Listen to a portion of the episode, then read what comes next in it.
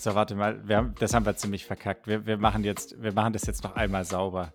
Ähm, und zwar äh, von vorne, weil sonst wird das mit dem Schneiden eine Katastrophe. Okay. Also, liebe Podcast-Freunde, auch den Intro machen wir jetzt zum zweiten Mal. Nur für euch und äh, mit reinstem Wissen und Gewissen. Ich sitze hier in Stuttgart an meinem Schreibtisch. Der Simon sitzt in Edmonton im Hotel.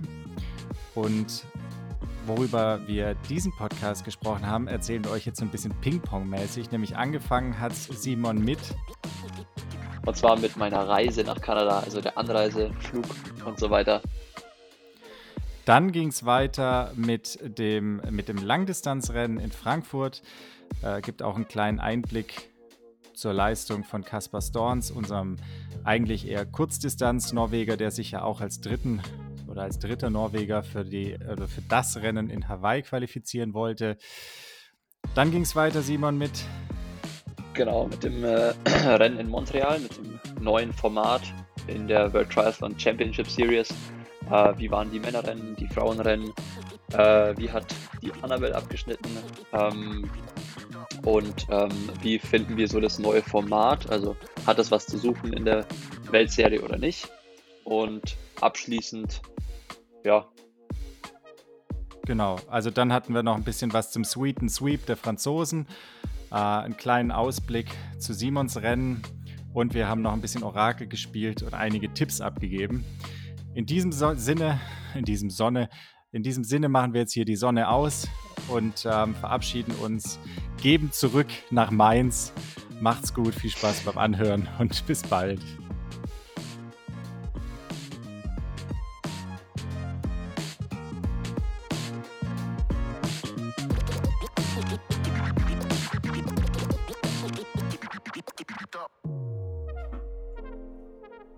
Ich komme gerade direkt von der Rolle. Vorbelastung gefahren.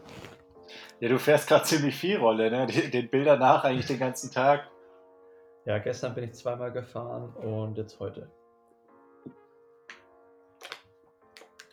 Ja, gut, aber, aber mit Laufen ist ja auch nicht viel, oder?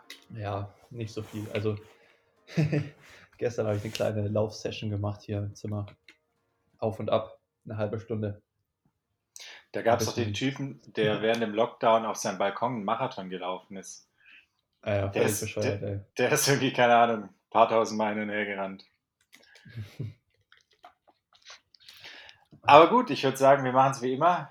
Wir reden gar nicht so lange drum rum.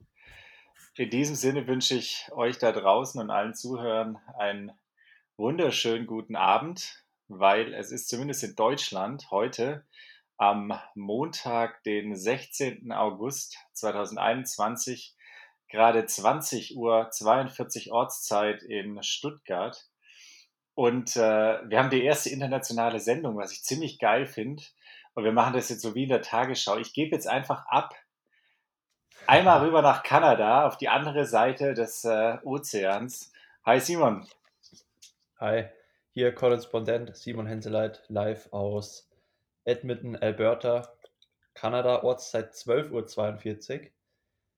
Ähm, ich liege hier gerade in meinem Bett, habe eine, zu meiner Rechten eine Aussicht auf die, naja, schön ist sie nicht, aber es ist eine Skyline so halb.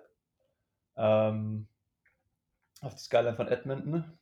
Und ich bin jetzt im zweiten Tag meiner Zimmerquarantäne. Das heißt, ich äh, ja, habe jetzt schon länger kein, keine Menschen mehr von Angesicht zu Angesicht gesehen und bin über jede Ab Abwechslung und über jedes Gespräch äh, dankbar. Ist natürlich auch großartig, ne? 12.42 Uhr und der Profisportler liegt im Bett. also mittags ja, wohlgemerkt. Aber das ist ähm, jetzt nicht sehr ungewöhnlich. Also das ist nicht, nicht, nicht sehr anders zu, zu Hause. Ich habe echt den falschen Job. Ähm, ich habe gesehen, du hast gestern Abend hast du dir Essen ins Hotel bestellt. Ähm, Erzähl mal, wie, wie läuft es dort? Gibt es da auch Fedora oder wie, wie, kriegt man da Essen aufs Zimmer? Nee, ich habe mir das nicht bestellt. Also wir bekommen dreimal am Tag vom Hotel hier gecatert das Essen. Ähm, wir sind ja in einem sehr edlen Hotel im Marriott. Oh. Also über das Essen kann man sich echt nicht beschweren. Es ist zwar ja jetzt nicht mega viel, Ähm, aber gestern habe ich so gemacht, ähm, dass ich mittags mir ein bisschen was aufgehoben habe für den Abend, weil ich habe ziemlich spät gefrühstückt und ähm, habe dann am Abend mehr gehabt. Und es war ganz gut, weil mit dem Abendessen allein wäre ich bei weitem nicht satt geworden. Aber ja, ich würde sagen, wir können ja mal chronologisch anfangen mit meiner Reise. Von Anfang an, dass wir hier, hier die Hörer auch mitnehmen. Ich mache ich mach mir hier nur mal eben so eins, dieser kennen bestimmt auch alle, diese, diese kleinen Schokobonbons mit quasi allen Schokohelden der Kindheit in so einer roten Box. Da habe ich mir nämlich gerade eine Packung aufgemacht vorhin und jetzt gucken die mich alle an und ich weiß nicht, was ich nehmen soll. Ich entscheide mich so für. Partymix. Ja, so, so ein Partymix. Wir, wir sagen jetzt nicht, wovon. Okay. Ich entscheide mich auf jeden Fall für äh, die Variante mit der Karamellfüllung. Ist auch mein persönlicher Favorit. Egal. Aber erzähl mal, ähm, wann ging es los für dich und wie war die Reise? Genau. Also ursprünglich ging es ja los in Ungarn, wo ich quasi mich qualifiziert habe, um ganz weit auszuholen. Nee, aber. Also, irgendwann war mal eine Eizelle. darf, ich darf nach Kanada äh, fliegen für die U23-Weltmeisterschaft im Rahmen des Grand Finals der World Triathlon Championship Series. Ähm, und genau, das heißt, am Freitag Abend bin ich losgefahren ähm, nach Frankfurt erstmal. Meine Eltern sind gerade in Frankreich und machen da so ein bisschen Tour de France Urlaub. Das heißt, die fahren mit dem Rad Teile von der Tour de France äh, ab. Eigentlich auch ganz cool. Und haben mich auf dem Weg dahin an, der, ähm, an dem Landesstützpunkt in Hessen, in Frankfurt rausgeworfen. Da habe ich dann äh, übernachtet. Ähm, habe da auch mich mit Lasse Lewis getroffen. Schöne Grüße an der Stelle. Und wir sind am Samstagmorgen noch im Stadionbad in Frankfurt schwimmen gegangen, um quasi nochmal ein bisschen Wassergefühl aufzubauen. Und was wir jetzt die nächsten drei Tage hier nicht haben können. ähm, ist auf jeden Fall ein mega geiles Bad. Also, ähm, wer mal in Frankfurt ist, das Stadionbad ist eine Empfehlung. Wobei das Schwimmen an sich eher eine Freiwasserpartie war, weil da waren so so typische Leinen, die eher auf dem Wasser schwimmen, als das Wasser zu brechen. Und ähm, schon ziemlich viele Age-Grouper, die am Frankfurt äh, Ironman dann am nächsten Tag gestartet sind. Das heißt, es war, ich sage jetzt mal nicht Bojenschwimmen, aber man musste schon mit, mit offenen Augen nach vorne schwimmen und sehr oft ausweichen und ist wahrscheinlich auf 100 Meter immer eher 110 Meter geschwommen. nee, aber ähm, genau, dann ging es los. Ähm, mittags äh, mit einem Taxi zum Flughafen. Ähm, hat da hat eigentlich alles, echt alles super geklappt. Wir sind mit Air Canada geflogen, haben da dann noch die äh, Lisa Tertsch und die Annika Koch getroffen, die für die U23 Mädels, äh, deutsche Mädels starten werden. Und ähm, der Rest der Nationalmannschaft ist, war schon in, in Montreal ein Wochenende, also das Wochenende jetzt war ja auch schon ein WTCS-Rennen über das sehr kurze Eliminator-Format, was ja neu ist. Ähm, da können wir aber später nochmal drüber reden. Ähm, Müssen wir drüber reden eigentlich die sogar. kommen, genau, ja, die kommen dann direkt aus Montreal hierher nach Edmonton. Und ja, dann stand erstmal ein 8-Stunden-Flug an. Ähm, ich habe gesehen, du hattest einen ziemlich beschissenen Sitz oder, oder einen ziemlich guten. Also du hattest Beinfreiheit. Ja, mega geil. Ja, weiß ich nicht. Aber Sitz, den es gibt. Das sah so ein bisschen aus wie beim ICE, so die Abteile zwischen den Abteilen.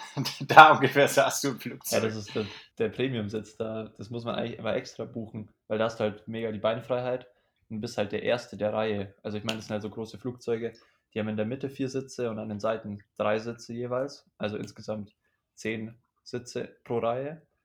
Und ich saß halt im hinteren Teil ganz rechts und hatte voll die Beinfreiheit. Also da vielen Dank an der Stelle auch an die Lisa. Die hat nämlich mit mir getauscht, weil eigentlich, eigentlich hatte ich einen Fensterplatz äh, in der zweiten Reihe.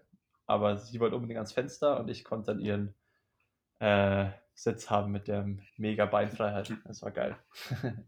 Wichtigste Frage: Was gab es zu essen? Hm.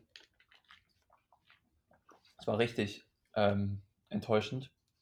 Also nach, nach Thailand bin ich ja mit äh, Turkish Airlines vor zwei Jahren geflogen. Das war mein einziger Flug bis jetzt, wo es halt so Essen gab, also Langstreckenflug. Und auch dieses Jahr bin ich eigentlich noch, nicht, noch gar nicht geflogen. Ähm, deswegen dachte ich so, ah ja, damals nach Thailand, Turkish Airlines, gab es geiles Essen, war auch genug, da konnte man sogar ein bisschen nachhaben. Das war eigentlich cool. Ähm, wird schon nicht so schlecht sein. Und naja, also Air Canada kann ich jetzt ähm, nicht unbedingt empfehlen. Das war jetzt nicht das beste Essen und es war auch nicht sehr viel. Es war nur so ein, so ein Hähnchen mit, äh, mit Ratatouille, also so auch noch keine Carbs. Also es gab auch noch Pasta, aber irgendwie hatte ich keine Lust auf Nudeln und weil ich am Abend davor schon, habe ich dieses Chicken da halt genommen und das war echt, war die falsche Wahl auf jeden Fall. War viel zu wenig. Es, es gab noch so ein, so ein äh, mega fettes KitKat dazu. Das hatte noch, das hatte gefühlt noch viel mehr Kalorien als das Essen an sich. Und da dachten wir so, ah ja, äh, das war glaube ich um 14 Uhr sind wir losgeflogen, 15 Uhr gab es Essen, 8 Stunden Flug, dann dachten wir so, ja okay, wird schon mal so in, in zwei, drei Stunden wird schon mal was geben. Aber dann gab es einfach so fünf Stunden nichts oder sechs Stunden. Und erst kurz vor der Landung gab es nochmal so, so, einen, so einen Gebäck, was aber äh, nicht, also es sah aus wie eine Apfeltasche, war aber jetzt nicht mit Apfel gefüllt, sondern so mit einer herben Füllung, also so herzhaft mit Paprika und irgendwas Zeugs. So eine Art und, Pizzatasche. Ja, genau, so eine Pizzatasche. Ey, und ich bin, der Lasse und ich, wir sind verhungert. Ich hatte noch so ein paar Hafercookies dabei, die haben mir das Leben gerettet. ähm, aber ich habe den Flug eigentlich ganz gut rumgebracht. Also ich habe einen meiner Lieblingsfilme angeguckt, Tenet. ich habe es gesehen. Das hast du direkt auch gepostet. Ja. Ne? Apropos, ja, hattest, du, hattest du Internet auf dem, auf dem Flug? Nee, aber ich habe das immer an den Flughäfen dazwischen so ein bisschen dokumentiert. Ah, okay. Ja. Ich habe gesehen, es gab sogar WLAN, aber es war arschteuer. Es hat irgendwie eine Stunde hat 15 Dollar gekostet. Und das war es mir dann nicht wert.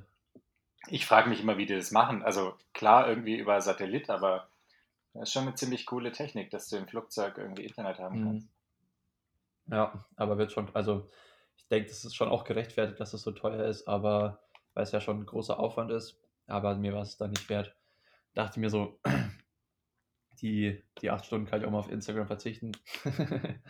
Und der Rest hatte ich eigentlich alles runtergeladen, was ich gebraucht habe. Naja. Und irgendeinen Film habe ich noch angeguckt. Ich habe zwei Filme geschaut. Hm. Pretty Woman. Ah ja, genau. nee, fast Wonder Woman, den neuen. Oh, nicht schlecht. Wonder Woman 84, aber der war irgendwie wie alle DC-Filme enttäuschend. also ich finde, die, die haben echt noch keinen einzigen guten Film gemacht äh, in dem neuen äh, Universum. Also abgesehen von den alten Batman-Filmen, die finde ich mega gut, aber so die neuen sind eigentlich alle meiner Meinung nach nicht sehr gut. Mit alte Batman-Filme meinst du wahrscheinlich schon die Reihe mit Christian Bale, oder? Ja. Oder noch die ältere? Nee, ähm, schon die. Ich kenne noch, so kenn noch ein paar noch ältere, also so ganz alte, so Klassiker. Aber ähm, die mit die sind auch von Christopher Nolan mit Christian Bale, genau. Natürlich Dark Knight mit äh, als Vorzeigefilm, der zweite mit Teil. Heath Ledger. Heath Ledger als Joker. Der dritte Teil war dann nicht mehr ganz so gut, finde ich, aber naja, so viel dazu. Ähm, der Flug ging auf jeden Fall relativ schnell rum. Und dann hat eigentlich das Zäh, die zähe Geschichte angefangen. Ich habe versucht, nicht allzu viel zu schlafen. Ähm, nur so eine Stunde am Anfang, weil ja, äh, ist ja acht Stunden Zeitverschiebung hier. Also bei mir ist jetzt, wie gesagt, äh, kurz vor eins mittags. Äh, das heißt, ich, wir sind in äh, Calgary gelandet. Wir hatten dann noch einen Gabelflug danach. Und in Calgary war es dann Ortszeit 15 Uhr 30 äh, oder sowas. Und ich musste halt dann aufbleiben bis zum Abend, ähm, weil sonst hätte ich am Abend nicht, eigentlich nicht pennen können, weil es ja eigentlich schon wieder bei euch morgens wäre.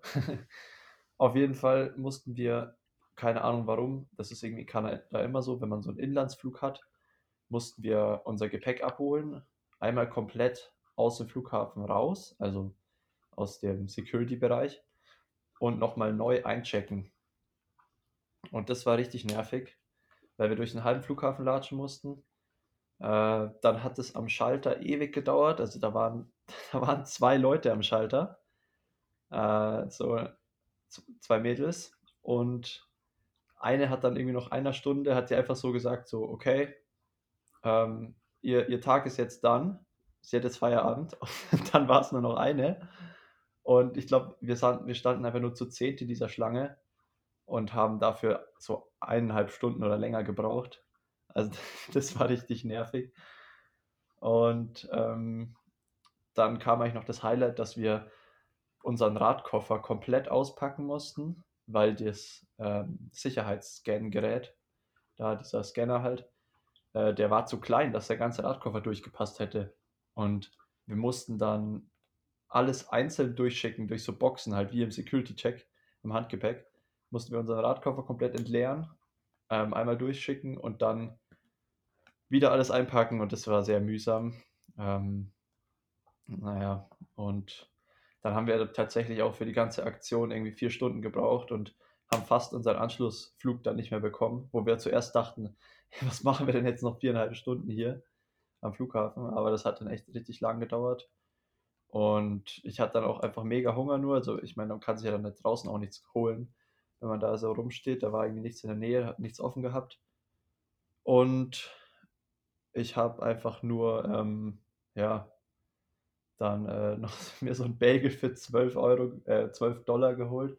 Aber mir war einfach alles scheißegal, war egal wie viel das kostet, ich hatte so Hunger. Und der war dann aber auch echt, ähm, ja, der war richtig gut. Hat dann noch gehalten und dann ging es mit so einem kleinen, so einem Stundenflug noch nach Edmonton hierher. Da hat dann bei mir zum Glück auch alles ganz gut geklappt. Und jetzt sehe ich gerade hier, Julian ist rausgeflogen. Ich weiß nicht, wie lange ich schon alleine laber. Ich schon gewundert, warum nichts zurückkommt. Aber warten wir mal ab. Vielleicht kommt er wieder rein.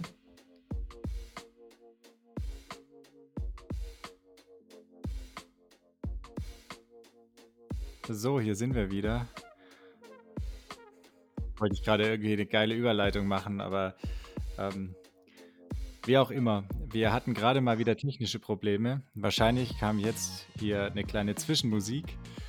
Und für den unwahrscheinlichen Fall, dass es nicht geklappt hat, was ich nicht glaube, hier nochmal die Zusammenfassung in zwei Sätzen.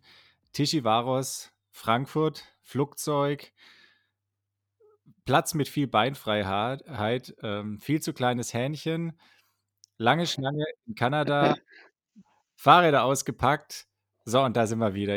Äh, Simon sitzt noch immer im Hotel mit seiner halben Skyline zu seiner Rechten. Ich sitze noch immer bei mir in Stuttgart.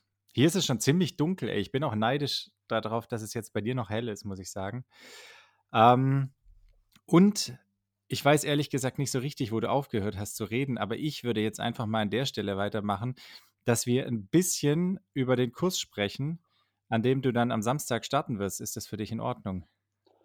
Äh, klar, ich habe noch ähm, mit einem großen Bagel aufgehört, den ich dann mir gekauft habe in Calgary für 12 amerikanische Dollar, weil ich mega Hunger hatte. Und aber ja, der Rest ist, der Rest der Reise war dann easy und ich bin um halb elf im Bett gelegen und konnte dann auch gleich ganz gut pennen, so neun Stunden die Nacht. Bin jetzt eigentlich hier schon gut im Rhythmus. Der Bagel war dann hoffentlich so Schwimmringgröße, wo man sich so reinstellen kann. Hey, der, der war, ich dachte mir zuerst so, ah, ist gar nicht so groß, aber der war gefühlt äh, höher wie breit. Also ähm, auf jeden Fall reichhaltig. Das ist dann genau das Gegenteil zu den ganzen Fitnesspumpern, weil die sind immer breiter als hoch. Kommen wir zum Kurs vom Wochenende, also vom kommenden Wochenende. Ähm, 1,5 Kilometer Schwimmen, verteilt auf zwei Runden, a 750 Metern, ähm, im Horelag Park, oder ich denke mal, dass man ihn so ausspricht, ähm, direkt neben der Golfanlage, finde ich auch geil und ganz schön gelegen am Fluss.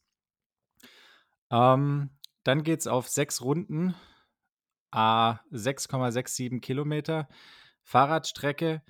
Ähm, die Grode Road runter, an der Uni vorbei und unaussprechlich die Saskatchewan oder den Saskatchewan Drive ähm, wieder hoch den Fluss entlang, vorbei am Emily Murphy Park und das Ganze dann einfach sechsmal.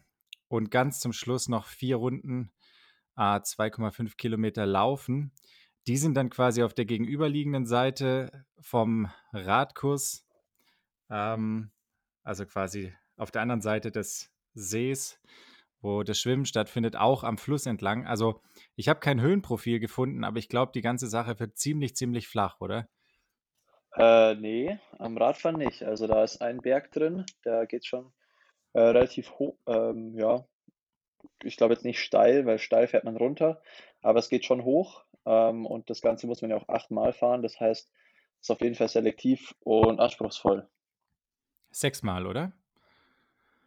Ähm, ach so, ich dachte jetzt achtmal, aber kann auch sein, dass sechsmal ist. Ich habe mich noch nicht so genau damit befasst. Was ich auch geil finde, ist, da gibt es quasi auf dem kleinen Ausschnitt, wo ähm, der Kurs beschrieben ist, gibt es zwei riesige Zeichen für Golfanlagen. Also, und auf dem, auf dem Fluss fährt so ein Dampfwalzer. Weißt du, so, so eine Mississippi-Kutsche. Ja. Naja. Ja, das ist auf jeden Fall äh, ein, ein ziemlicher Ententeich. Und äh, Story dazu, ähm, da werden jedes Jahr keine Ahnung, wie viel Liter Chlor reingeballert, dass man da schwimmen kann. Also da kennen die Kanadier hier nichts und äh, der See ist voll geklort. Das ist wie so ein Schwimmbecken anscheinend. Ähm, aber ansonsten ist die Wasserqualität zu schlecht. Schön Vanish Oxy Action rein, damit der Schwan auch weiß wird. ja. Naja. Wie ist es denn aber jetzt? Du bist, du bist jetzt noch zwei Tage, bist du noch komplett in Quarantäne, oder? Also quasi Genau. heute und morgen. mhm. Also ich bin äh, gestern habe ich in der Früh hier im Zimmer, ähm, also ich bekomme jeden Tag mein Essen hier, dreimal am Tag, also klopft es immer, da steht das Essen vor der Tür, so ungefähr. Ähm, dann in der Früh gibt es immer Temperaturmessung, also kommt auch jemand vorbei, misst meine Temperatur.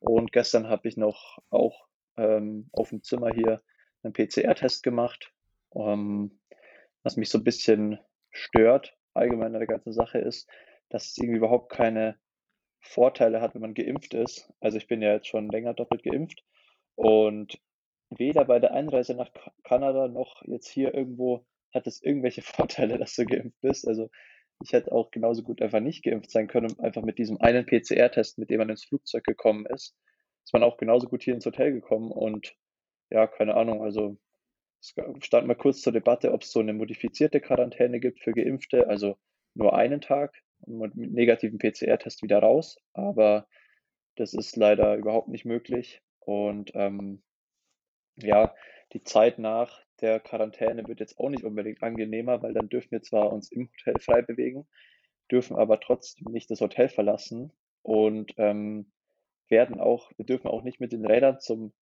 zur Race Location fahren, sondern werden da immer hingeschattelt und haben dann dort vor Ort nur eineinhalb Stunden Zeit für bestimmtes Training. Also ich habe jetzt am Mittwoch, ähm, habe ich mich dafür entschieden, mein Rad noch zu behalten hier im Hotel. Also ich gebe es jetzt nicht, man musste das am Dienstag nämlich schon abgeben, damit man es am Mittwoch dann vor Ort an der Race Location hat. Äh, aber ich werde dann am Dienstag, am Mittwoch dort nur laufen und am Nachmittag noch im Pool schwimmen. Ähm, aber man hat dann eben immer nur so be bestimmte Zeitfenster, wo man da sich dann bewegen darf und man bewegt sich auch immer nur in seiner Startgruppe. Also ich bin dann mit den Jungs von der U23 immer zusammen, werde da äh, zum Park geschattelt oder zum Schwimmbad äh, und dann immer wieder zurück. Von dem her, ja, also es ist auf jeden Fall nicht, Triathlon war schon mal einfacher, kann man mal sagen. Bevor wir jetzt in die nächste technische Falle fallen, im wahrsten Sinne des Wortes, ich habe das Gefühl, bei dir klopft's so ein bisschen. Ich weiß nicht, woran das liegt, ähm, aber wenn du sprichst, dann macht das immer so, als würde man ganz leicht gegen ein Mik Mikro äh, dotzen, was jetzt nicht der Fall sein kann, weil du deine AirPods drin hast. Ja, Aber wenn man es irgendwie beheben kann, dann beheben wir es lieber jetzt als später. Aber ich glaube, jetzt, wo du gerade dein Ja gesagt hast, hat sich das schon viel besser angehört als davor. ich habe mich jetzt mal aufgerichtet und lümmel hier nicht mehr so in meinem Bett. Vielleicht ist es deswegen besser. Hm, gucken wir, sonst kommt einfach der Kompressor. Der Kompressor, der macht dann alles platt. Okay. Genau. Ähm, insgesamt finde ich das Profil aber ganz schön von dem Kurs und äh, zumindest so von der groben äh, Ausrichtung sieht es sogar ein bisschen ähnlich aus wie das Super League-Event in München. Also so ein bisschen ähnlich.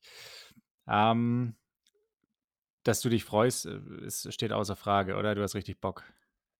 Ja, auf jeden Fall. Also ich glaube, das wird da nochmal so ein bisschen ähm, provoziert, dadurch, dass man jetzt hier nur im Hotel rumsitzt und danach sich so ein bisschen fühlt, als würde man jetzt wieder so auf die Welt losgelassen werden. das heißt, ähm, ich kann jetzt hier, ich glaube, man muss auf jeden Fall aufpassen, dass man hier nicht zu viel macht. Ähm, ich glaube, äh, ja, wenn man einfach so langweilig ist hier, dann packt man hier noch eine halbe Stunde Rad drauf, geht da noch ein bisschen mehr äh, am Zugseil oder Athletik, ähm, investiert da ein bisschen zu viel. Also von dem her schaue ich jetzt, dass ich ab, ab morgen, also heute ziehe ich noch ein bisschen durch, morgen mache ich dann auf jeden Fall sehr ruhig und äh, nicht ganz so viel. Ähm, und dann, ja, bin ich mal, habe ich richtig Bock auf Mittwoch, dass man da wieder raus darf, bisschen austoben darf draußen und äh, dann bin ich mal gespannt, wie das alles so ausguckt da bei der Race Location. Und ja, dann sind ja noch ein paar Tage bis Samstag. Aktuell bin ich jetzt noch nicht so nervös, aber ich habe auf jeden Fall Bock und ich glaube, die Anspannung steigt dann schon noch früh genug. Jetzt muss ich mir gerade nur die nächste kleine, den nächsten kleinen Schokoriegel reinschieben. Mm, insgesamt, da haben wir beide letzte Woche, glaube ich, als ich äh, da den einen Tag in Nürnberg war, auch drüber gesprochen. Mm, Feld ist stark, ne? Also starke Besetzung auf jeden Fall. Auf jeden Fall, ja. Ähm, also es sind nicht sehr viele Athleten am Start. Ich glaube, ich habe äh, ich habe jetzt noch nicht die Startliste angeguckt, also die endgültige. Aber es sind auf jeden Fall, glaube ich, nur 40 Athleten. Also es ist mal was anderes, nicht in einem 80 oder 100 Mann Feld an den Start zu gehen. Also auch eine ganz willkommene Abwechslung. Aber auf jeden Fall im Schwimmen sind äh, richtig schnelle Athleten am Start. Also es wird enorm schnell werden. Da wird man wahrscheinlich gar nicht viel Unterschied ähm, zu den zum Elite-Rennen merken, äh, weil da auch zum Beispiel ja so der Diego Moya, der ist ja zum Beispiel auch als, als erster an der ersten Boje gewesen bei, in Tokio jetzt. Ähm, oder der Chase McQueen, der Amerikaner, äh, der stimmt auch, in, das ist derjenige, der vom Alistair Brownlee so getunkt wurde WTS Leeds. Das stimmt auch enorm schnell. Und auch so ein Matt Hauser oder äh, ja, John Lehmann, der Tim Hellwig, unser hier mein deutscher Kollege noch, neben mir der zweite Starter, die schwimmen natürlich auch alle richtig gut. Und da hoffe ich mal, dass ich da den Anschluss halten kann, weil wenn das Feld so klein ist, ähm, gehen natürlich auch mehr Lücken auf. Das heißt, äh, man muss aber von Anfang an dabei sein und ähm, man hat jetzt nicht so viele Füße, an denen man mitschwimmen kann. Aber ich bin eigentlich zuversichtlich, ich habe eine richtig gute Schwimmform. Äh, von dem her ist, denke ich mal, so der Fokus einfach beim Schwimmen versuchen dabei zu sein und dann einfach mal zu gucken, wie sich das Rennen so entwickelt wird. Ja, wenn man die letzten Rennen äh, so anschaut, dann muss man ja sagen, Schwimmen war in den seltensten Fällen war nach dem Schwimmen schon was entschieden. Sagen wir es besser so. Ähm, was mir noch aufgefallen ist, ich weiß nicht, ob das nur auf der Zeichnung von dem Kurs so ist oder dann tatsächlich in Wirklichkeit, ähnlich wie beim Frankfurt Ironman jetzt am Wochenende, vergangenes Wochenende, gibt es einen Landgang. Also quasi es gibt 750 Meter Schwimmen und äh, mhm. äh, dann es raus, einmal um den Block und wieder zurück ins Wasser. Ja, genau. Also ist so, oder? Ja, ist so. Also denke schon. Äh, das ist, man schwimmt ja um so eine Insel dort. Ähm, ist ganz cool eigentlich. Ähm, und dann davon eben zwei Runden. Und ja, also mehr kann man, glaube ich, zur Schwimmstrecke nicht sagen. Vielleicht der Start ist ein bisschen speziell. Man steht nämlich am Strand. Also es ist so ein Beach-Start. Aber eigentlich ist es eher wie so ein Pantun-Start, weil man, man nimmt nur so zwei Schritte Anlauf und der See wird dann direkt tief. Also muss man eigentlich am, am Strand noch abspringen. Und, und dann kann man da schon so einen Dive machen und dann geht's schon los. Also, Kommt dir also auch ein bisschen entgegen. Ein bisschen tricky, aber ja. für mich wäre auch so ein, so ein ganz äh, herkömmlicher Beachstart noch am besten, weil ich da natürlich als großer Athlet äh, weit reinlaufen kann. Schön aber mit deinen Geräten. so ist es auf jeden Fall sehr fair. Ja, voll gut. Also ich glaube, es ist angerichtet, wie man so schön sagt. Ähm, es wird auch eine schöne Live-Übertragung geben. Und äh, ich bin echt gespannt. Also ich werde es mir reinziehen.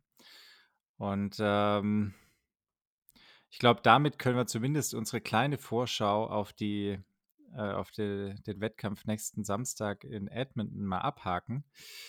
Außer du möchtest noch was hinzufügen, weil wir haben ja auch noch ganz schön viel Triathlon auf der Uhr heute, ne? Ja. Ich weiß, ich weiß gar nicht, womit ich anfangen soll. Am besten damit, ähm, und nein, wir reden jetzt nicht über die Langdistanz, aber am vergangenen Wochenende Frankfurt Ironman, da gab es ja so ein bisschen ein Szenario mit, äh, also es gab viele Szenarios, die irgendwie interessant waren oder Schauplätze, sage ich jetzt mal. Eine Sache habe ich sehr interessiert äh, angeschaut, nämlich wie schlägt sich Caspar Storns? Oh ja. Und du hast das, glaube ich, auch interessant angeschaut oder interessiert mhm. angeschaut. Und ich muss sagen, ganz lang dachte ich, okay, es läuft eigentlich genauso, wie wir beide dachten, dass es läuft. Nämlich, dass der ein sehr, sehr starkes Rennen abliefert.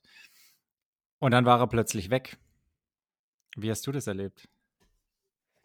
Äh, ich habe das Rennen ja nachgeguckt, weil ähm, zu dem Zeitpunkt, wo das live war, war ich noch, habe ich noch gepennt. Ähm, ich glaube, wo ich ins Bett bin, eine Stunde, eine Stunde später fiel der Startschuss so ungefähr.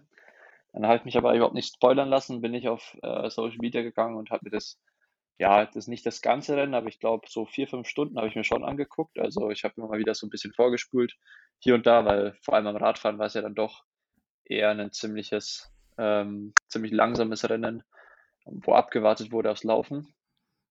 Aber ich fand, äh, der Sebastian Kiel, der hat das richtig gut kommentiert, deswegen konnte man sich das echt ganz gut anschauen. Und ja, also wie du sagst, äh, Kaspar war beim Schwimmen dabei. Also Schwimmen war auch schon eher langsam, würde ich jetzt mal so beurteilen. Es war eine sehr große Spitzengruppe dann von acht, neun Leuten. Ich glaube am Schwimmen sogar noch bis zu 15, aber effektiv am Rad waren dann acht Leute zusammen.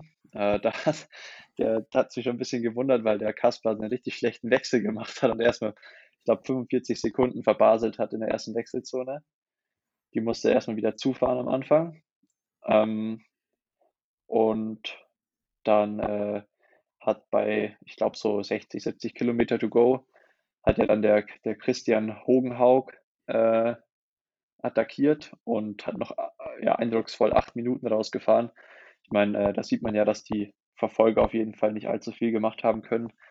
Nicht jetzt um seine Leistung zu schmälern, aber ja, acht Minuten innerhalb von 60 Kilometern, ähm, so groß ist dann die Leistung, der Leistungsunterschied dort doch nicht.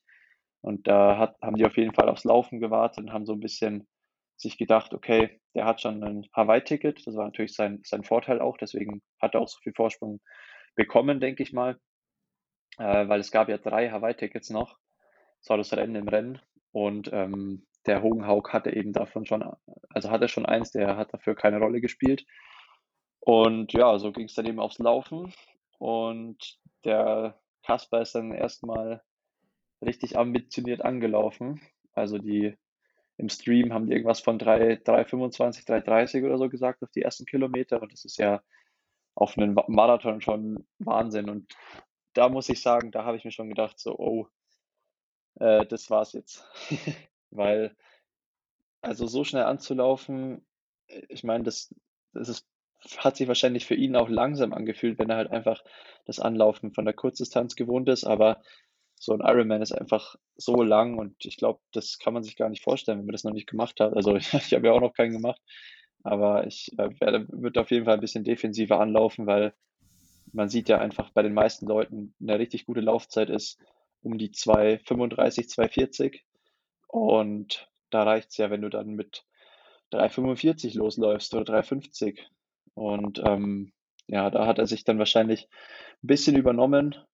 Und so richtig Zeit hat er dann, glaube ich, auch erst verloren, als er in den Verpflegungsstationen immer sehr lang gehalten hat und sich gut verpflegt hat. Also sehr, sehr gut, aber ich glaube, er war dann auch einmal richtig lang auf dem Klo.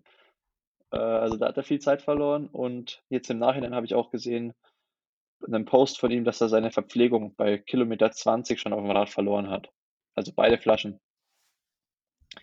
Und das ist natürlich, ja, der Killer. genau, also da kam, glaube ich, einiges zusammen. Er war, muss man sagen, noch ein paar Mal öfter auf dem Klo. Also der hatte richtig Scheißerei und ähm, hat da irgendwie auch ein Interview gegeben, wo er gemeint hat, er ist quasi nur noch von einem Dixie-Klo zum nächsten gerannt, so ungefähr. Und entsprechend hat er das Rennen dann aufgegeben. Ob das jetzt daran lag, dass er das mit der Verpflegung nicht so drauf hatte oder zu schnell losgelaufen ist, wie auch immer, sei es mal drum. Ähm, somit ist eine Sache schon mal geklärt, nämlich es fahren nicht die drei Norweger zusammen nach äh, Hawaii, sondern es fahren nur zwei.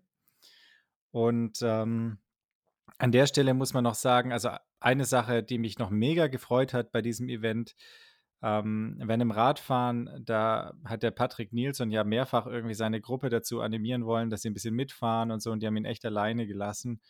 Und der war, glaube ich, auch richtig angefressen zwischendurch. Und äh, der hat ja diese besagten acht Minuten auf den Christian Hogenhaug dann noch, er hat es noch äh, aufgeholt. Ne? Er hat fast mit einer Minute Vorsprung dann letztlich gewonnen. Also der war echt brutal stark im Laufen, muss man sagen. Ich glaube, der ist 2,39 gelaufen auf dem Marathon hinten drauf. Und also da echt Respekt vor der Leistung. Der ist mit dem Kasper auch losgelaufen, hat dann zwischendurch das Tempo zwar ein bisschen rausgenommen, aber wurde dann auch wieder schneller gegen Ende hin. Und der hat da echt den verdienten Sieg sich geholt. Genau. Absolut. Genau. So viel zur Langdistanz. so viel zur Langdistanz und damit lassen wir es jetzt auch schon wieder gut sein. Kommen wir zu was anderem Erfreulichen, nämlich Annabel Knoll. Ist Elfte geworden. Die war schon vor dir in Kanada. Ich habe da nur die Zusammenfassung gesehen, um ehrlich zu sein. Du hast wahrscheinlich das ganze Rennen geguckt, oder? Also ich bin noch nicht dazugekommen, weil ich ja da im Flieger war.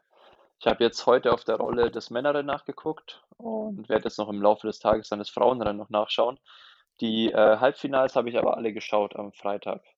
Also da muss man jetzt, um hier die Hörer abzuholen, äh, muss man dazu sagen, ähm, das war im Rahmen der Welt, ja, World Triathlon Championship Series in, in Montreal, also der höchsten Rennserie, die es gibt im Triathlon.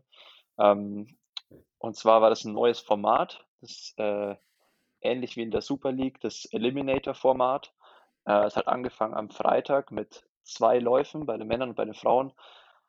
A20 Athleten, sozusagen Halbfinale. Ähm, aus jedem Halbfinale kamen die besten zehn Athleten weiter. Das heißt, am nächsten Tag standen dann schon mal 20 Athleten im Finale. Und dann sind ja 20 Athleten sozusagen nicht weitergekommen. Die haben aber nochmal die Chance bekommen, im sogenannten Repechage an den Start zu gehen also am Freitag noch nach dem Halbfinale. Im zweiten Lauf sind dann dort nochmal die besten zehn weitergekommen, sodass am nächsten Tag dann 30 Athleten im Finale standen, was natürlich dann schon äh, ziemlich bitter ist, wenn man erst über das Repechage weiterkommen kommt, äh, weil man dann schon zwei Rennen in den Knochen hat, aber man hat eben trotzdem die Möglichkeit, dann am nächsten Tag im Finale am Start zu stehen. Und äh, das Finale sieht dann so aus, dass mh, hm, der erste Lauf mit 30 Athleten startet.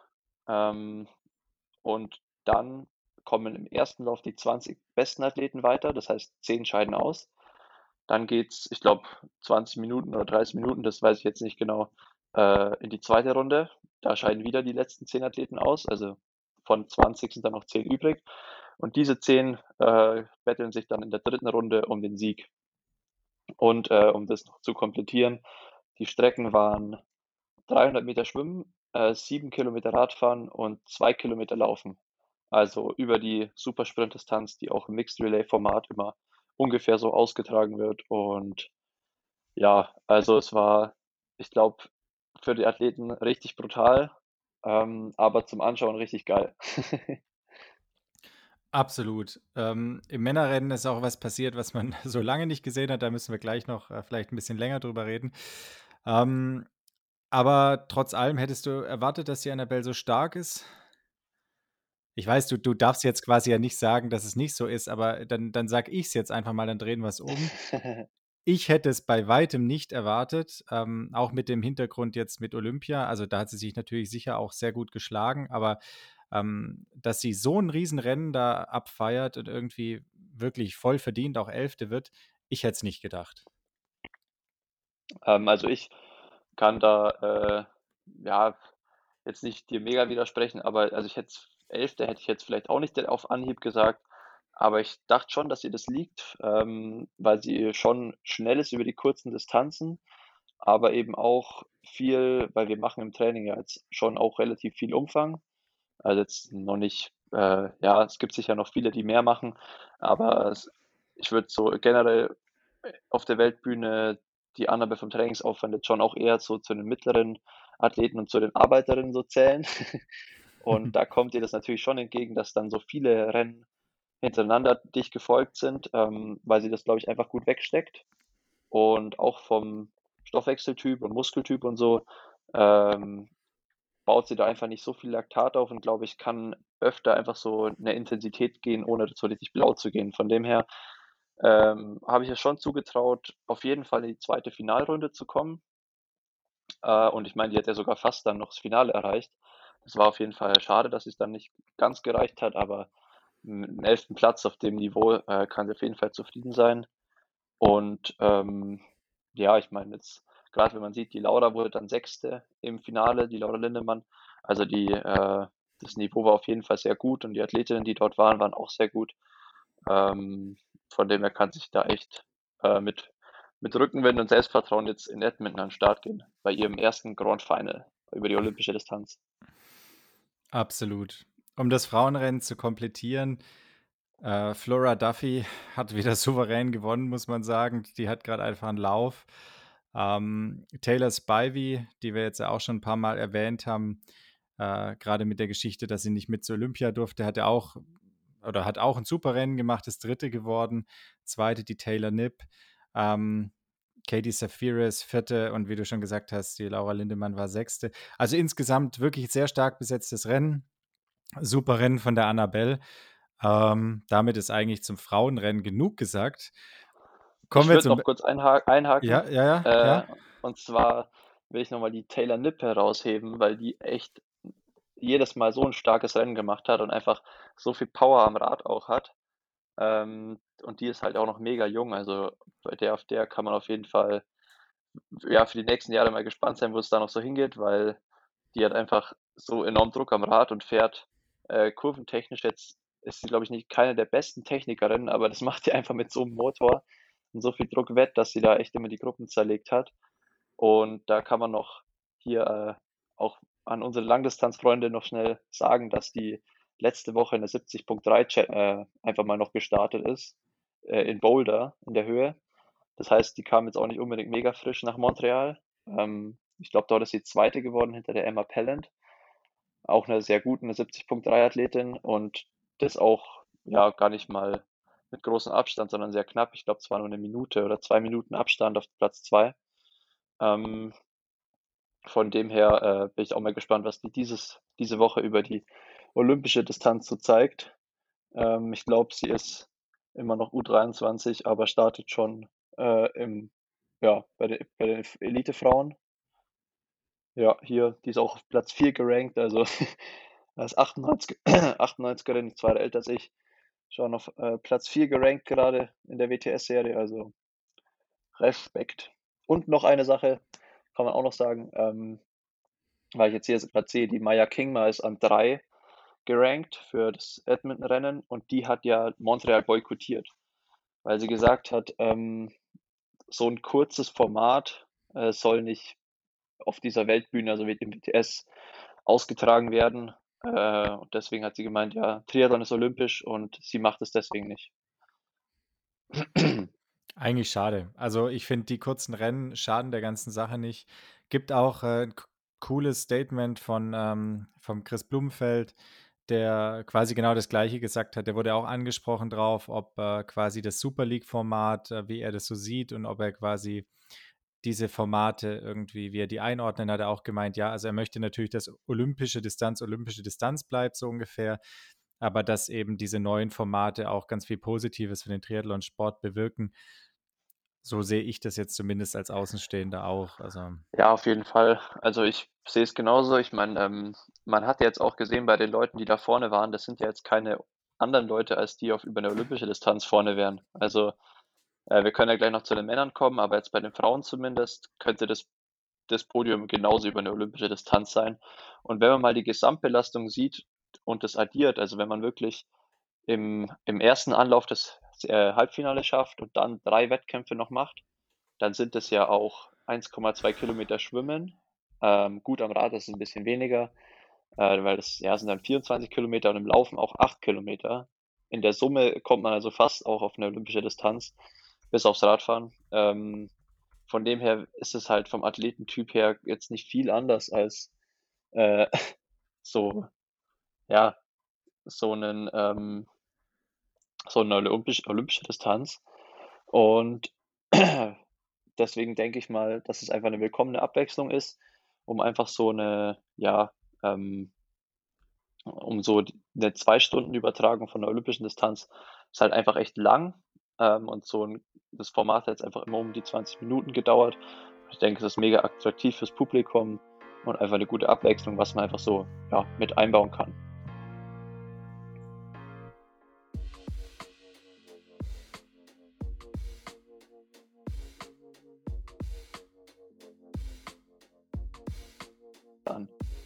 Also, so, dann geht es mal weiter mit den Ergebnissen von den Männern. Wir hatten nicht gerade schon wieder einen kurzen Breakdown, aber wir sind wieder ähm, back im Business. Drei ist eine Party. Alle guten Dinge sind drei. Genau, und zwar ist mal wieder was passiert, was meines Wissens zum letzten Mal die Norweger geschafft haben. Zum ersten Nämlich, und einzigen Mal bei den Männern. Okay, dann ist es jetzt zum zweiten und nicht mehr einzigen Mal passiert, genau. wenn auch äh, in einem anderen Format. Und zwar waren es die Franzosen. Ne? Ähm, dass die super stark sweep, sind. Das, sweep. Sweep, Sweep, richtig, sw ein richtig sweepen Sweep sogar. Dass die sau stark sind, das hatten wir vor Olympia schon besprochen. Da haben sie ja wahrscheinlich eher so ein bisschen underperformed. Rückblickend haben wir auch zumindest bei Vincent Louis drüber gesprochen, woran es gelegen haben könnte. Also woran hat es gelegen? Ähm, genau, und jetzt waren sie bärenstark. Hättest du erwartet, dass äh, die drei Jungs da vorne so abgehen? Äh, also ich, nee, ich glaube, damit hat jetzt keiner gerechnet, dass die wirklich Platz 1 bis 3 belegen. Das ist, ja, so das kann man einfach nicht so vorhersagen. Ich meine, beim, beim Triathlon, vor allem mit so einem neuen Format, äh, da würde ich niemals wetten auf irgendwas. Ähm, dass vielleicht ein Franzose gewinnt, hätte gut sein können, aber dass sie wirklich das drittes Ding rocken, das ist schon echt stark. Ähm, aber gut, dem, dem Dorian Koni, dem liegt auf jeden Fall auch so, ein kurze, so eine kurze Strecke mega. Also der ist einfach äh, sauschnell auf kurze Strecken im Laufen auch. Ähm, ich glaube, der hat über 1500 Meter eine Zeit auch unter 3,45 auf der Bahn stehen. Ähm, war schon echt Gutes für einen Triathleten und ja, dass der Marcel Louis äh, sprinten kann und auf kurze Strecken richtig gut performt, das ist ja auch bekannt. Von dem her äh, muss man jetzt nicht mega überrascht sein, aber dass sie dann 1 bis 3 machen mit Leo Bischer noch an 3, Leon Berger. Der gute alte Leon Berger. ähm, ja, echt schon äh, richtig gut und richtig cool auch anzugucken. Auf jeden Fall. Ähm, das ist meiner Meinung nach auch ein Rennen, äh, also zumindest das letzte Rennen, ähm, wo es sich echt lohnt, äh, das ganze Rennen nochmal bei YouTube zu gucken. Geht, glaube ich, Boah, was war die Siegerzeit? 22 Minuten irgendwas? Ja, ähm, irgendwas sowas um die 20 Minuten. Also geht auf jeden Fall relativ flott und ähm, ist einfach wirklich vom Start weg Action. Und genau deshalb sind diese neuen Formate ja auch so, so interessant, weil es vielleicht nicht so ist, dass man dann irgendwie, weiß nicht, eine halbe Stunde die Jungs auf dem Fahrrad sieht, sondern nach einer halben Stunde ist der ganze Bums halt schon im Kasten. Äh, ja, also mir hat es auf jeden genau. Fall Spaß gemacht. Äh, ich kann, da kann man noch erwähnen, ähm, oder das gute alte Sprichwort It's not over till it's over anwenden, weil der Man of the Day war auf jeden Fall, also mein Man of the Day, Seth Ryder, der Amerikaner, der junge Amerikaner, der ähm, im Qualifier, also im Halbfinale am Freitag, erstmal nicht weitergekommen ist, sich dann aber über das Repechage äh, fürs Finale qualifiziert hat und dann einfach wirklich durchgezogen hat bis zum Finale und es jedes Mal geschafft hat, ähm, wieder ins Finale, also weiterzukommen. Ich glaube, im, im zweiten, in der zweiten Final Round, also da, wo noch 20 Athleten am Start waren, ist er über die Ziellinie gelaufen und hat auf der Ziellinie erstmal gekotzt. und ist aber dann im dritten Finale wieder an den Start gegangen, also wo noch zehn Leute am Start waren. Äh, ist wieder richtig stark geschwommen, hat auch am Rad versucht, am Ende noch ein bisschen Vorsprung mitzunehmen und ja, dann war beim Laufen einfach so ein bisschen der Ofen aus und die anderen Jungs waren schneller. Aber äh, Respekt an ihn. Der hat Freitag, Samstag insgesamt fünf Rennen gemacht. Und dann können wir auch gleich überleiten. Am Sonntag war auch nämlich auch noch Mixed Relay, da ist er auch noch an den Start gegangen. Das heißt, der hat die vollen sechs Rennen von sechs mitgenommen. und das ist auf jeden Fall äh, brutal und hat dann dort auch noch eine richtig starke Leistung gezeigt und mit den Amerikanern die Goldmedaille geholt, also den Sieg geholt. Platz zwei war Neuseeland, Platz drei Italien und auf Rang vier sind die Deutschen gelandet. Ähm, mit in der Besetzung Marlene alias Mene äh, Gomez Islinger, an zweiter Position Walle äh, Werns, an dritter Position die Nina Eim, die auch eine richtig gute Aufholjagd gestartet hat und den Jonas, den Chombi, ähm, ja, so ein bisschen im Niemandsland, aber eben schon ja, in, Schlagdistanz, sag ich mal, mit einer halben Minute äh, übergeben hat. Aber die Jungs vorne waren dann, äh, da hat keiner eine Schwäche gezeigt und auf so eine kurze Strecke äh, holst halt dann auch keine halbe Minute mehr auf. Und deswegen der schon wieder noch ja, den vierten Platz verteidigt. Und ich denke, war overall eine ganz gute Performance von, vom deutschen Team. Und vor allem halt nicht in der Bestbesetzung am Start. Also ich meine, wenn man da die Lauda an 1 hinstellt, äh, da denke ich, äh, muss man jetzt, tritt man der Mene hier nicht auf die Füße, wenn man sagt, dass die Lauda wahrscheinlich auch ganz vorne übergeben hätte. Aber die schont sich wahrscheinlich so ein bisschen für Edmonton für dieses Wochenende, äh, was man natürlich auch verstehen kann, äh, weil sie da schon Chancen hat aufs Podium auch. Ähm, von dem her hat die Mene dann einen guten Job gemacht. Äh, und die, der Rest des Teams natürlich auch. Und war auch noch ein spannendes Rennen, was ich gestern dann gleich live geguckt habe. Auf jeden Fall. Nee, ähm, stimme ich dir absolut zu. Da haben sie sich tapfer geschlagen. Was ganz anderes. Äh, wollen wir eigentlich einführen, dass wenn man sich auf oder hinter der Ziellinie übergibt, dass, das, dass man dann den Blumi macht? ja, können wir gerne machen. Den habe ich auch schon oft gemacht, den Blumi. ja, Finde find ich irgendwie gut, den Blumi machen. Apropos ja. den Blumi machen, nachdem wir uns ja bei Olympia beziehungsweise ich, du warst gar nicht so schlecht, ziemlich verzockt haben mit, mit der Vorhersage, wollen wir ganz kurz noch die, jeweil, nur den jeweiligen Sieger fürs WTS-Rennen tippen? Okay, können wir machen. Okay, womit, also ähm, immer abwechseln, damit keiner den Vorteil hat. Äh, warte mal, wie machen wir das jetzt? Ich fange mal an bei den Herren. Ja, ich, ich tippe ja. den Sieger der Herren. Ähm, nachdem ich letztes Mal dachte, okay, nee, macht er nicht. Äh, ich ich bleibe jetzt einfach beim Blumi. Und ich bin mal gespannt, ob er wieder den Blumi macht. okay, ähm, ja, ist ein guter Call auf jeden Fall. Der ist mega fit.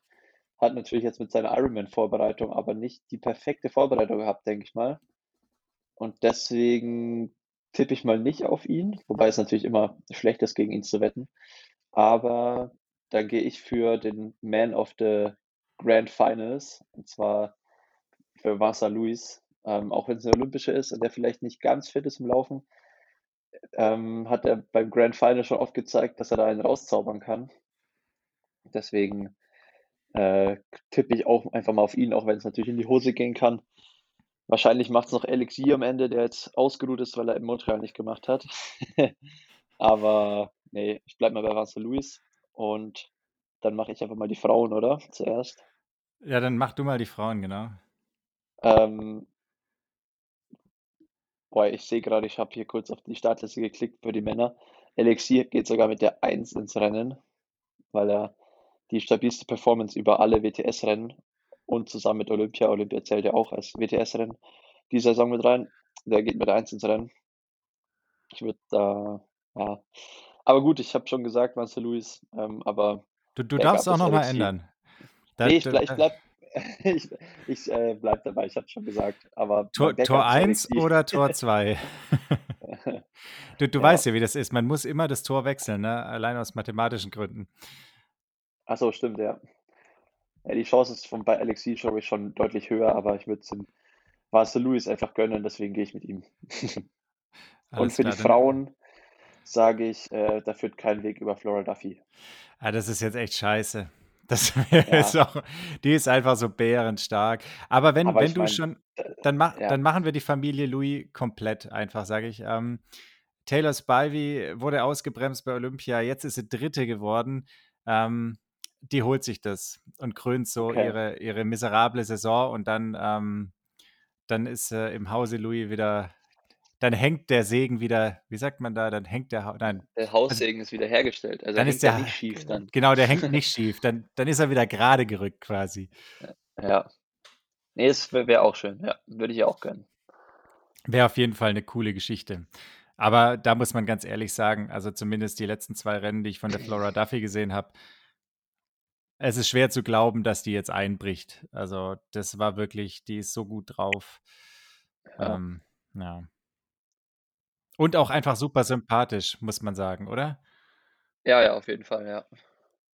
Ja, wir können auch jetzt noch eine Prognose für dein Ausflug Rennen machen. abgeben. Ja, genau. Ich wollte gerade sagen, das ist U23 zu tippen ist immer enorm schwer, weil da einfach so viel, also immer die U23-Weltmeister, das sind immer Leute, mit denen rechnet man eigentlich gar nicht. Oder die haben Leute oft nicht auf der Rechnung.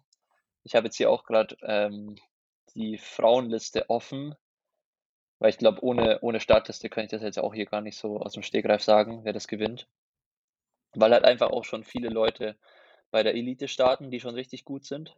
Ähm, aber bei der U23 setze ich jetzt einfach mal auf so ein bisschen Dark Horse, ähm, die Alberte Kia Pedersen, so eine Dänin, die läuft richtig stark. Und ich glaube, äh, das, die könnte das Ding machen. Hm. Im Da Battle mit ich- Lisa Tertsch. Auf den letzten Metern äh, steht, äh, gewinnt sie aber dann. Ich, ich wollte es gerade sagen, da bin ich äh, jetzt ein bisschen, äh, bisschen voreingenommen und würde einfach dann mal äh, die Lisa Tertsch dagegen setzen. Ähm, Ja. Einfach, weil das natürlich cool wäre, wenn sie es macht. Ja. Ähm, und bei den Männern, um das mal vorwegzunehmen, ähm, mache ich eine doppelte Prognose, nämlich einmal äh, äh, tippe ich gleich, wo du landest. Das mache ich aber erst, wenn du gesagt hast, äh, was du glaubst, wer gewinnt. okay. Ähm, und bei den Männern mache ich es jetzt einfach mal so ähnlich. Da weiß ich ehrlich gesagt nicht, wie er drauf ist. Ich glaube nicht so gut, aber ich würde es Matt Hauser gönnen. okay. Ähm, und, der äh, geht das mit der sind- 1 ins Rennen. Oh, ja, aber das heißt nichts. Alex Yee macht es ja nee, auch das nicht. heißt nichts. Ja. So, dein Tipp. Okay, äh, ich setze auf die Nummer 2, auf Chongo Lehmann. Ist auch gut drauf, auf jeden Fall. Ja. Also Feld auch ist mega, echt mega extrem sympathischer, stark. mega sympathischer Dude und äh, guter Freund von, naja, was heißt Freund? Ich habe jetzt Freund, äh, habe ich zu wenig mit ihm unternommen, abseits vom Triathlon, aber ich kenne ihn gut und äh, wir sind auch zusammen geflogen jetzt hierher. Und ich glaube, der ist richtig fit, der kommt auch aus der Höhe, äh, aus St. Moritz. Oder nee, äh, Livigno war Livigno. Ähm, und ich glaube, der hätte es auf jeden Fall drauf. Und das ist mein Pick. Absolut. Also durchaus realistisch. Ähm, jetzt, wo landest du? Ähm, machen wir vielleicht noch mal was anderes. Wo würdest denn du sagen, oder beziehungsweise noch mal anders, äh, womit wärst du zufrieden? Also angenommen, äh, du könntest jetzt sagen, keine Ahnung, Top X, ähm, würdest du nehmen. Was würdest du denn nehmen? Ähm, also ich habe jetzt, wo ich gerade hier so die Startliste sehe, es sind schon echt viele gute Namen so am Start. Ähm, also ich gehe mit der Nummer 26 ins Rennen. Das heißt, von dem Punkte-Ranking bin ich ungefähr auf Rang 26. Das will ich natürlich toppen. Äh, und keine Ahnung, wenn man halt ehrlich zu sich ist, dann ich hab, hat man schon immer hohe Ansprüche an sich. Und wenn ich mir jetzt denken würde, ich, auf welcher Position muss ich landen, damit ich wirklich zufrieden bin, ist es wahrscheinlich, ja, Top 10. Also es ist mega schwer, aber wenn ich jetzt, keine Ahnung, in den Top 15 lande, bin ich wahrscheinlich auch zufrieden, aber ich werde auf jeden Fall fighten, dass ich in den Top 10 lande, ähm, weil dann werde ich wahrscheinlich richtig zufrieden sein. Ähm, und alles andere ist halt tagesformabhängig, kann auch sein, dass es weiter nach hinten geht. Ähm, keine Ahnung, wie ich über eine olympische Distanz so performe auf dem Niveau. Das kann ich echt nicht voraussagen, aber wenn es in den Top 10 am Ende, wenn ich da lande, dann bin ich wahrscheinlich mega happy und äh, werde sehr glücklich wieder nach Hause fliegen. Das glaube ich auch. Ähm, ich bin jetzt einfach mal noch ein bisschen gewagter und äh, stelle hier mal was richtig, richtig krasses in den Raum, einfach nur um dich auch ein bisschen zu kitzeln. Ich sag, du wirst Sechster. Frag mich nicht warum. Ähm, als äh, wir gerade kurz drüber geredet haben, dass wir das vielleicht tippen könnten, da kam mir das irgendwie in den Kopf. Und manchmal ist so ein Gefühl ja gar nicht so schlecht. Groß begründen kann ich es nicht. Ich glaube aber, du bist ganz gut drauf. Und ähm, du bist sowieso ein Wettkampftyp, weil du dir nicht unbedingt so viele, so mega viele Gedanken vorab machst. Und ähm, jetzt müssen wir einfach hoffen, dass es kalt wird und regnet. darauf, hoffe ich auch noch. Und äh, richtig, richtig hart auf dem Fahrrad. Ja, da, dafür sorge ich auf jeden Fall. Weil am Rad bin ich richtig gut drauf. Ähm, aber ja, mit, also Platz 6 würde ich, es gibt so, ich finde, wenn man jetzt so immer denkt, äh, man, man kann eine Platzierung nehmen und startet das Rennen dafür nicht. Oder sagen wir, ich, es, wir spulen eine Woche vor und ich, ich weiß, dass ich Sechster bin. Äh, da gibt es immer richtig wenig Platzierungen, dass ich das machen würde, weil ich letztendlich habe ich ja schon immer noch, also mega Bock drauf und will das auch so erleben währenddessen. Und ähm, da würde ich zum Beispiel jetzt Platz 10 wenn du mir sagen würdest, ich bin Platz 10, habe aber jetzt alles schon erlebt, dass die nächste Woche kommen würde, dann würde ich es wahrscheinlich sogar nicht nehmen. Weil ich mir dann denken würde, da würde ich lieber ein bisschen schlechter performen, hätte aber noch den Weg dahin, so das Erlebnis einfach an sich. Aber wenn ich wirklich den sechsten Platz am Ende stehen hätte, dann würde ich, glaube ich, sogar sagen, okay, spulen wir eine Woche vor, ich nehme Platz 6. Ähm, von dem her, damit wäre ich richtig happy. Aber jetzt lassen wir erstmal alles, alles passieren und eine gute Vorbereitung noch haben in den letzten Tagen. Und dann am Ende ist wahrscheinlich, ja, alles drin.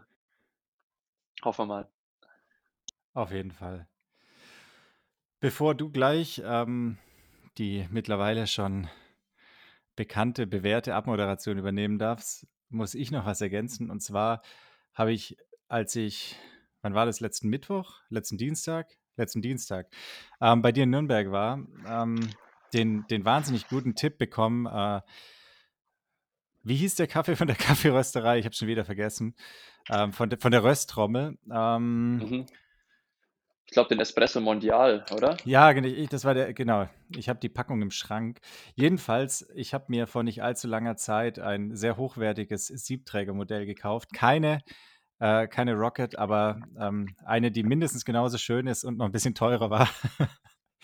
Und ähm, ich habe es echt nicht hinbekommen, eine ordentliche Crema zu machen, was auch daran Real liegt. Flex an der Stelle. ähm, genau, also ich habe es nicht ordentlich hinbekommen, eine Crema zu machen, was hauptsächlich auch daran lag, dass ich zu den normalen Arbeitszeiten äh, mir abends einfach keinen Kaffee mehr machen kann. Und äh, an den Wochenenden kannst du nicht mehr als drei Kaffee trinken. Irgendwann ist auch mal gut. Jedenfalls auf Anhieb. Ne? Ja. Also ah, das sagst Bomben Kaffee. Ähm, Bombencrema, Bombenkaffee und zwar ohne die ganze Abwiegen-Scheiße oder so. Also ich habe nicht mal den Mahlgrad grob verstellt. Bin echt sehr, sehr zufrieden.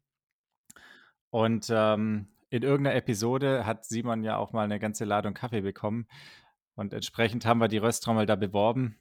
Ähm, wir machen das an dieser Stelle unbezahlt, weil das Produkt einfach so wahnsinnig geil ist. Und für alle, die mal in Nürnberg vorbeikommen, ähm, macht da gern mal einen Stop, trinkt ein ein Käffchen, ein Tässchen Käffchen und ähm, nehmt vielleicht auch was mit nach Hause. Genau. Und dann muss man noch anmerken, wir haben immer noch keinen Sponsor für veganes Eis. Also wenn ihr jemanden kennt, der jemanden kennt, der vielleicht veganes Eis herstellt. Ähm, also bisher hat sich weder Magnum gemeldet, noch hat Powerbar das Ganze in sein Sortiment aufgenommen. Aber wir arbeiten dran, versprochen. Ähm, genau, in diesem Sinne mache ich mir jetzt noch ein kleines Schokotütchen auf und ähm, gebe ab zurück nach Kanada, live nach Edmonton, äh, in, in, in das Hotel, äh, dessen Namen ich vergessen habe, was aber sicherlich sehr teuer und schön ist. In diesem Sinne wünsche ich euch noch einen schönen Abend und Simon, du hast das Wort. Äh, ich will mich erstmal gleich hier von der Aussage distanzieren, dass man am Wochenende nur drei Kaffee trinken kann.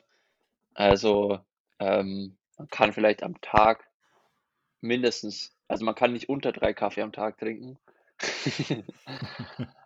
nee, Spaß. Also ich, bei mir ist auf jeden Fall über drei Kaffee, über zwei bis über drei Kaffee am Tag. Aber ähm, ja, ich habe hier noch zum Abschluss eine kleine, kleine Anekdote von gestern. wo ich mit Blumi äh, eingecheckt habe hier im Hotel. Ähm, kam auf mich zu und erstmal so, ah, hey Simon, ähm, wie es denn in Montreal war, weil er hat, er hat gedacht, dass äh, der Walle Werns ist ja auch relativ groß, dass ich der Walle wäre. Ähm, und hat deswegen gefragt, wie es in Kanada performt hat. Und auf jeden Fall habe ich dann nur gemeint, ja, nee, ich äh, bin ja direkt von zu Hause gekommen, mache jetzt halt U23 WM nur in Edmonton. Und dann war so wieder typisch Blumi mit so einem leichten Grinsen äh, direkt gesagt so, hä, U23, was soll denn das bringen? So, warum machst du nicht Elite? da habe ich nur gemeint, ja, äh, hey, bei der U23 sind auch coole Leute am Start, so, und ich, ich sehe mich da jetzt noch nicht so mit meinem, vom Niveau her. Also ich bin, ich würde halt lieber mich weit vorne platzieren bei U23, als bei der Elite irgendwo auf den Sack zu bekommen oder halt, ja, irgendwo weiter hinten auf jeden Fall zu sein. Ich denke, U23 schon angemessen. Und er so, so ah, hm, we, we, wen gibt's denn da? Also so, so ungefähr typischer Blumi-Manier, so leicht arrogant, selbst überzeugt. Wer, wer, wer ist denn U23-Athlet, der bitte schön gut ist? Also er kann sich da keinen vorstellen, der da gut ist. das ist so geil. Naja. Aber ja, also ich glaube, das ist typisch Blumi, äh, der, der muss das einfach so ein bisschen leben und aus seiner Überzeugung raus an den Start gehen, dass er jetzt einfach der absolut Beste hier ist und keiner eine Chance gegen ihn hat. Und dann klappt es auch öfter mal, aber nicht immer natürlich. Und er meint es so. Wieder, er meint sich so, nee, also er hat, ich, ich denke schon auch, dass er Respekt hat vor anderen Athleten, aber er bringt schon immer so rüber, als, als wäre er einfach der Beste von allen und als, als könnte er alles und jeden dominieren. Was wahrscheinlich momentan auch gar nicht so falsch ist, muss man ja dazu sagen. Ja, ja sicher, wenn alles gut läuft für ihn, dann äh, kann er das schon machen, aber ich, ähm, er, er, ist jetzt nicht überdominant. Also er muss schon auch erstmal gucken, dass er beim Schwimmen dabei ist, dass es am Rad zusammenfährt und dass er da dann vorne mit absteigt. Also das ist ja keine Selbstverständlichkeit in den Rennen heutzutage, dass er da immer dabei ist. Aber gut, wir werden sehen. Ähm, in dem Sinne, äh, ja, schönen Abend oder schönen Tag, wann auch immer ihr den Podcast hört. Ich hoffe, ihr habt Gefallen dran gehabt, hier so ein bisschen Insights in den WTS-Zirkus zu bekommen aus dem Hotelzimmer hier ähm, in Edmonton. Und ja, alles weitere dann drückt mir die Daumen. Ähm, und ja, ich denke, wir melden uns dann mal in den nächsten, nächsten Wochen wieder, also nächste Woche nach dem Rennen dann. Schönen Tag, äh, macht's gut und natürlich verfolgt mein Rennen live am Wochenende, das Wichtigste. Ciao.